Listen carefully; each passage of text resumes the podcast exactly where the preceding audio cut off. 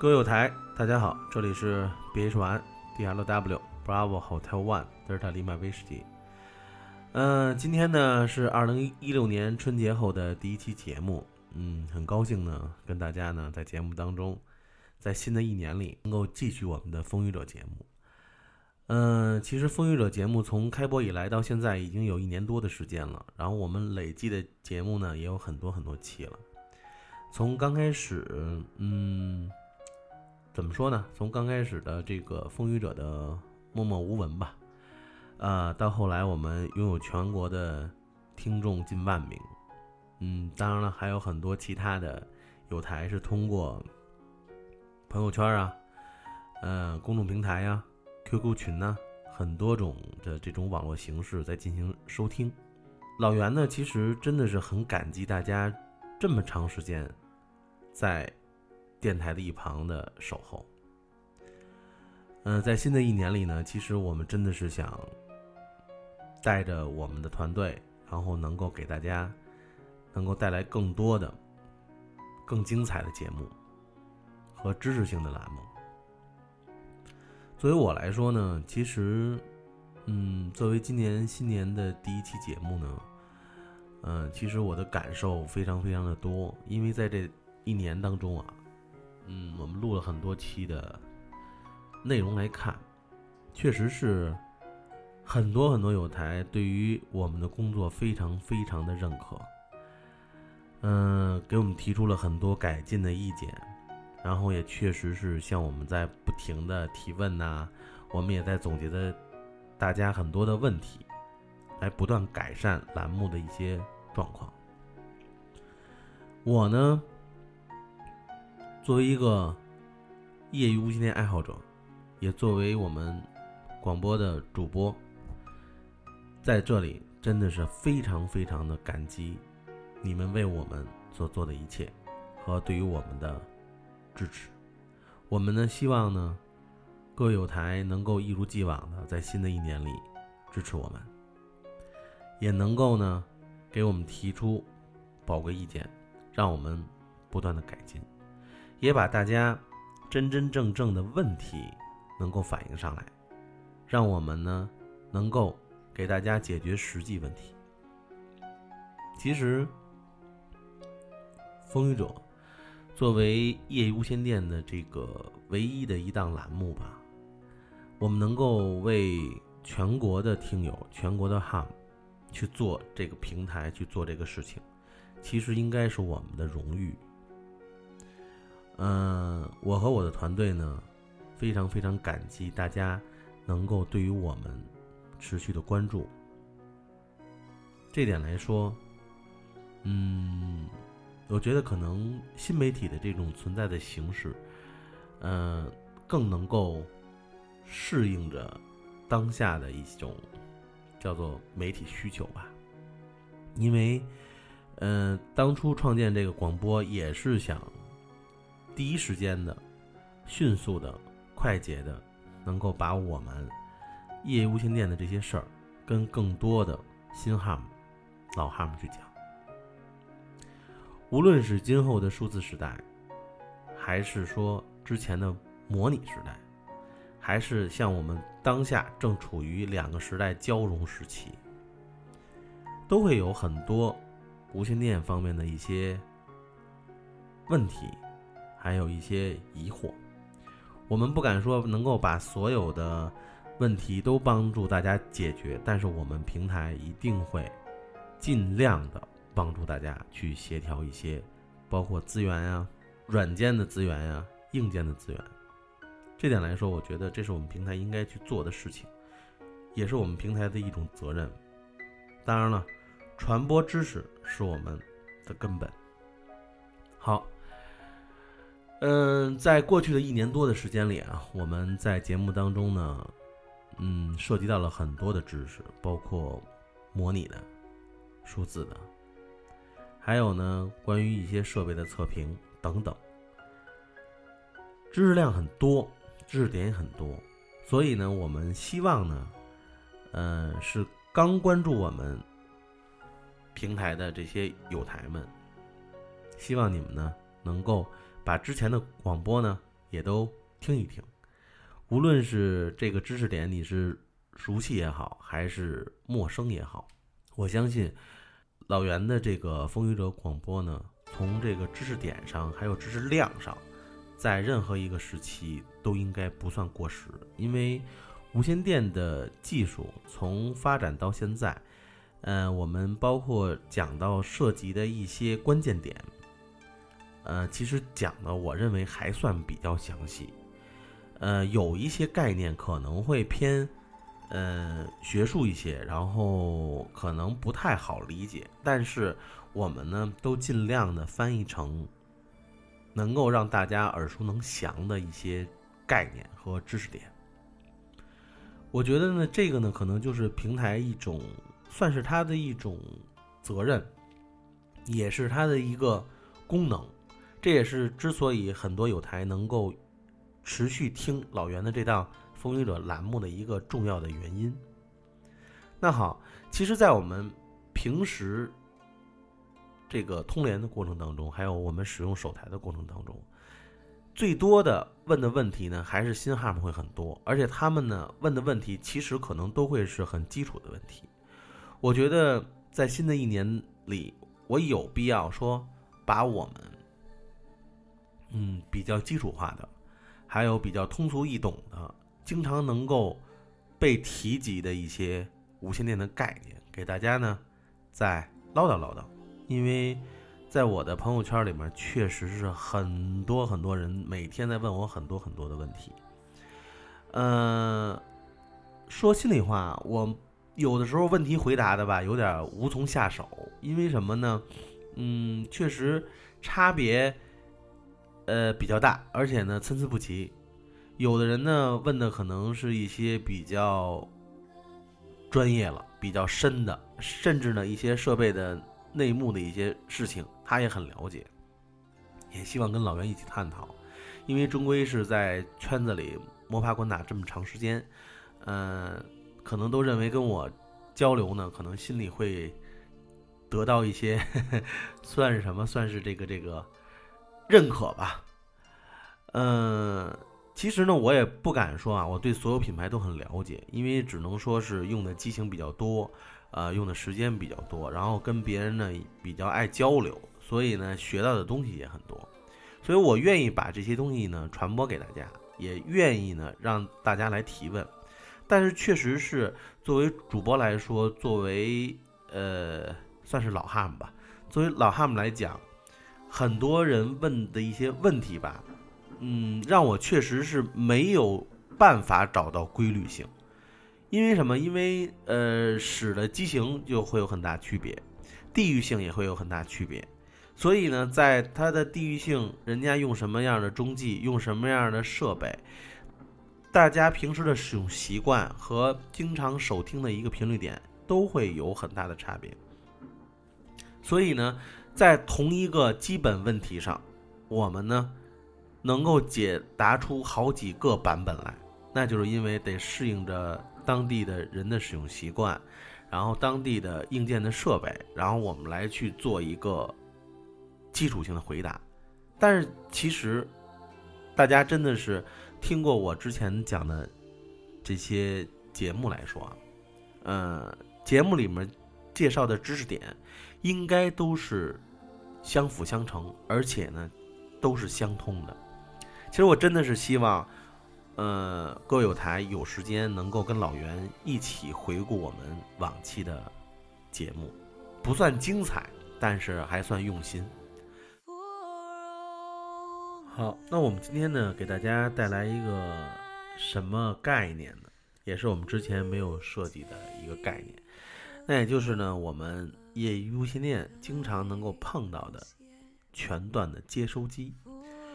呃，对于这些设备呢，其实对于业余无线电爱好者来说，应该算是一个比较偏冷门的设备。因为什么呢？因为作为接收机来讲啊，接收机的特点大家都知道，只接收不发射。那正因为它有这方面的特点，所以呢，就变成了，呃，让人家感觉好像是短一条腿，对吧？因为这个作为无线电爱好者来说，我们最大的一个乐趣啊，是什么？是接收、发射。我们经常说的这个设备怎么样，经经常谈到就是它的收发。但是这个来说呢，只有收而没有发，那为什么它也是能够存在于市场这么长时间，而且并且呢，作为一种单独的产品序列，很多大品牌都在有自己专业的接收机呢？就是因为专业的接收机，它的接收的频率范围等等，都是呃我们一般的手台也好，车台也好，达不到一个频率的一个宽度。还有呢，就是它的这个接收的灵敏度等等其他的一些参数，都是我们车台、基地台、手台都无法于一身能够实现的这种，算是这种功能。所以呢，无论是手台、车台、短波台、中继台啊，还有包括数字中继台，这都是我们呢平时经常说到的一些概念。但是真真正正还有一部分。能够让我们无线电爱好者啊，这些业余无线电的爱好者之所以能够体现出它的专业性来，就是因为我们还会用一些非常非常专业的，算是非常偏门的一些无线电设备，让我们能够无线往里电的一些设备是什么呢？就是今天要提到的接收机。呃，今天呢，老袁呢跟大家简单的说一下亚伊索 VR。五千的这款接收机，嗯，无线电啊，无线电就是无线的往里电，这个呢是我们经常能够听到的一句话，这也是我们在 HAM 这个圈里啊经常被口口相传的一句话。呃，其实呢，这个呢不仅说明了呢玩无线电呢确实需要一定的经济实力，因为我们需要不停的往里去垫钱，对吧？然后也确实表现了无线电本身的巨大的魅力，让我们花钱买一堆呢，其实功能相近啊，样子相仿，傻大黑粗的设备啊，其实是劳民伤财。更多的呢，其实呢，让家里啊铺天盖地的、天罗地网的这种充电器呀，这个耳咪呀、喉麦呀、耳线，说实话，太多太多的配件了。嗯，作为业余无线电爱好者。这个我觉得是一个必经之路，是一个过程。那好，那我们为什么又有接收机呢？让人感觉这个只能接收不能发射的这个设备，那它存在的意义是什么呢？其实呢，玩接收机的哈姆已经不再是所谓的香肠级别了，已经不再是初学者了。其实我们经常听到。老汉们说的一句话就是“手听是美德”。既然它是一个耳熟能详的佳话，对吧？那是因为火腿啊，在经历过一段时间通联以后啊，有很多会变得很沉默，有很多呢变得就是喜欢手听。其实你会发现这是一个阶段性的循环，就像我们刚开始是一名火腿的时候。嗯，那会儿不叫火腿啊，那会儿叫香肠，对吧？刚刚开始我们是一个香肠的时候，你会发现，那会儿你是手听的多，呃，说话的少，是因为什么？是因为那会儿不敢张嘴，怕张嘴怕露怯，对吧？就让人说的就是，嗯，你很多东西说的都不对，然后不敢去问，然后不敢张口去说，这是一个心态。当你慢慢慢慢的胆子大了，然后对于一些业余无线电的一些概念越来越熟知的时候，你会敢去交流，敢去询问，敢去怎么说呢？分享你的业余无线电的一部分的时候，其实你会发现那会儿的你就已经成为一名老汉姆了，因为你能够跟别人讲述的时间会很多。但是变着变着呢，就会变成，因为你每天聊的话题也好。或者是聊的一些嗯知识点也好，它都是一有一种重复性的。如果你要不加深学习、不加深提高的话啊，它会有一种重复性。慢慢慢慢呢，有的哈姆呢就变得呢反而是少言寡语了，就爱手听。因为什么呢？手听其实是能够获取更多的信息量，因为。当你总是通联，总是在跟别人交流的时候，其实你是一个输出的状态。你只是把你知道的一些知识点、所见所闻，呃，关于业余业余无线电的一些事情，然后跟大家呢去去聊。但是真真正正学习的过程，就像我们听课一样，还是主要以听为主，以记为主。所以很多人呢，就是爱手听了，反而手听的时间要远远大于通联的时间。那好，接收机。这个设备呢，其实不言而喻呢，是只能接收不能发射的设备。这个我们之前呢已经提到了，我们把它亲切的呢也都称为呢是收音机。但是呢，它也有一定它的这个产品特点，它呢在接收范围、扫描速度，还有接收的灵敏度等啊一些关键的在接收方面的这些关键点上，接收机一定有着与众不同的特点。以及呢，身手不凡的效果，我相信这点来说，用过接收机的友台一定会跟老袁有共鸣。正因为如此，不要期待一款专业的接收机很便宜，因为恰恰相反，不要看它虽然只有接收，没有发射，在不具备发射功能的接收机，其实要比很多我们常用的这个。车台也好，手台也好，要贵很多，因为它的专业性，因为它的，刚才我提到了，包括它的扫描的速度，其实决定了扫描速度。其实大家都知道，就跟它本身接收机频率的处理芯片等等啊，一些相关的辅助的元器件，还有包括它的这些核心的这些控制元器件。其实都会跟我们平时的这些手台也好、车台也好有很大的区别，因为它的频率范围很宽，然后而且呢，它的这个接收灵敏度很高，它就肯定不是我们平时所谓的手台级别、车台级别，以及哪怕是基地台级别，他们所用的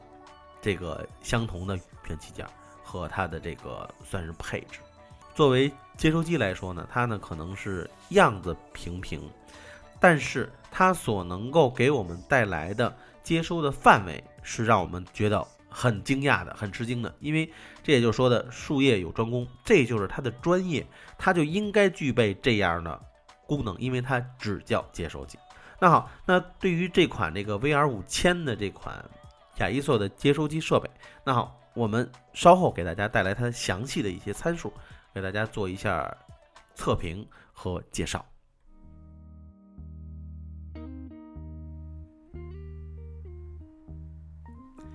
好，作为这个 VR 五千呢，它呢其实是亚一索公司啊出品的一款这种台式的宽带接收机，频率的范围呢在一百 K 赫兹到两千五百九十九兆赫兹，大家可以看到啊是千赫兹到兆赫兹，几乎呢覆盖了所有的这个常规的调制对讲机的频率和广播波段，大型的这种显示屏呢，还有它的这个宽频的覆盖。支持呢，NFM、WFM、AM、USB、LSB 和 CW。频谱的这个功能呢，是这个 VR 五千的一个亮点。VR 五千呢，在我们刚开始接触这款设备的时候，发现它呢这么小的一个身材啊，一百八乘七十乘二百零三毫米的这种身材里，居然有一个很大的一个点阵的液晶屏。能够去实现频谱功能，其确实是让我们感受到这款设备对于我们这些呃专业的发烧友来说的一种，算是一种厚道的设计。呃，从它这个大面积的这个点阵液晶上去看啊，能够体现出这款设备呢确实很高档，而且呢，这个点阵屏幕呢，在不同的工作模式下有不同的显示方式。VR 五千呢，可以呢存储两千个信道，并且呢可以分成最多达一百个组。VR 五千的这个扫描速度，看来其实呢算是比较不错的。VR 五千的这个扫描频率呢，它的这个频谱扫描功能啊，比一般的这个通用通信的接收机要强很多。它呢最高呢可以扫描最宽达十兆的。带宽，大家都知道，我们在一些这个车台也好，手台也好，当然了，只是仅限于比较高档的车台啊，可能会有一些频谱扫描的一些功能，但是它的带宽肯定是到达不了这种十兆的带宽，因为当你的带宽扫描越宽，要求这个接收机的接收的技术指标，还有包括它的这个接收的技术性能。对于它来说是一个比较严峻的考验。所以呢，对于 VR 五千来说，在一千三百兆赫兹以上就提供了较好的接收的灵敏度，不像呢有些设备呢，为了呢增加卖点而做一些虚假的一些宣传。扩展接口方面呢，VR 五千呢也提供了这个十点七兆的标准中频输出的 DB 九电脑数据接口，很方便的呢，能够让这个设备呢跟我们的这个电脑相连，然后进行通讯上的这种协同工作。呃，VR 五千呢，它的接收频率呢比较宽。所以呢，配合一些专用的软件呢，可以实现这种特殊应用。在一些的系统集成中呢，VR 五千可以作为信号接收的前端。VR 五千的上市啊，其实时间很早了，没有采用现在流行的 DSP 的线路设计。不过呢，原厂也提供了 DSP 选件，用来增加机器的性能。在这个台式的。接收机市场上呢，VR 五千的价格呢一直处于算是比较低的一个接收机的价格范围，一般呢在七八千左右，七八千左右。所以呢，从通过我们看呢，这个亚一索的 VR 五千呢，它的一些功能特点，比如啊，它是比较方便这种自动的呃这个模式接收啊，然后呢。接收频率呢，它可以存储的很多呀，而且可以进行自动的分组啊，包括它本身的这个 VR 五千里面具备很多的这种短波的内存的频道，然后它等于都是存储好了的，然后它的这种大容量的记忆，刚才也提到了两千个，对吧？还有呢，实时的频谱的监测，广泛的这种扫描功能，都是我们业余无线电爱好者在平时接收范围啊。在我们接收频率的时候，非常非常需要的一个功能点。作为一款接收机来说呢，其实，呃，我认为啊，呃，接收机仅限于老汉去用，因为什么呢？因为他们习惯的这种通联的这种模式，还有呢，它现在非常非常，呃，这种宽频的这种接收的这种性能。呃，对于我们呃新新汉姆来说啊，还有包括这个刚入门的香肠来说啊，其实是什么呢？其实这款接收的频率范围过于宽了，因为什么呢？因为我们平时包括这个新汉姆也好，还有平时我们经常用的是 UV 段和短波。当然了，可能有很多人现在还仅限于用。UV 段的一个频率范围。那好，那我们车台也好，手台也好，很多业余无线电的专业设备，其实已经具备了这种直接的快速扫描啊，然后以及呢存储频率啊，然后分组啊，对吧？我们不需要那么多的频道的扫描，而且那么快的扫描速度，并且呢，呃，那么。多的分组，其实一般的车台以及基地台呢，已经完全可以满足我们日常的需要。但是对于老汉姆来说，他可能需要监听的范围比较广，然后它可能有非常非常牛的天线，对吧？本身天线支持的这个频率范围也很宽，然后它可能有几套天线都可以架在这个 VR 五千上，能够进行很多频率的同时的扫描。这一点来说呢，其实对于真正的老汉姆来说，对于有更高频率扫描范围以及监听的这个范围的老汉姆来说，这款设备确实是一个非常好的选择。呃，对于一款接收机来说呢，包括我们之前这个也提及过的有利电等等啊，一些国外的牌子。嗯，总体来说呢，VR 五千的这款设备，从它的这个性价比来说，我所谓的性价比就是一定是要考虑到它本身的功能，还有它所所在的这种市场价值来说，VR 五千确实是非常非常符合呃资深火腿去用的一款接收设备，专业的接收设备。好，这里呢是 BH One DLW Bravo Hotel One。德尔塔利马威士忌，很高兴呢，在春节之后的第一期节目呢，我们能够跟大家聊一聊之前没有聊到的话题。接收机也是很多有台呢，呃，在问老袁的一些就算是基础概念当中的其中之一。因为之前没有介绍，是因为接收机的这系列设备其实确实偏冷门一些，所以我们并没有做提前的算是阐述吧。呃，作为呢新年的第一期节目，我们呢也作为一种补充的知识点。能够把去年呢大家呢提到的一些关于设备的一些问题，把这块空白给大家补上。那好，那我们今天呢跟大家介绍了接收机和我们平时的业务线电爱好者经常用到的我们所谓的这个车台啊、呃手台啊，它的这些最大的区别和它的一些功能特点。好，这里是风雨者的老袁别传 D L W，也呢非常非常的。欢迎呢，大家及时关注老袁的个人的微信，呃，微信号是八幺二三零六八幺零八幺二三零六八幺零，还有关注我们的微信公众平台 yyWXDJD，yyWXDJD，能够呃收看我们之前的关于一些视频的测评，还有关于我们一些设备的测评，还有许多知识点，在我们的公众平台上都会有体现。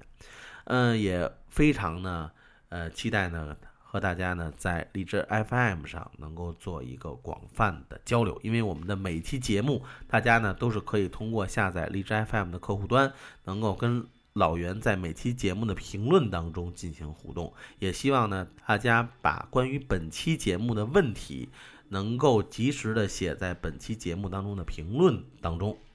我们的工作人员包括老袁本身。会及时的去给大家解答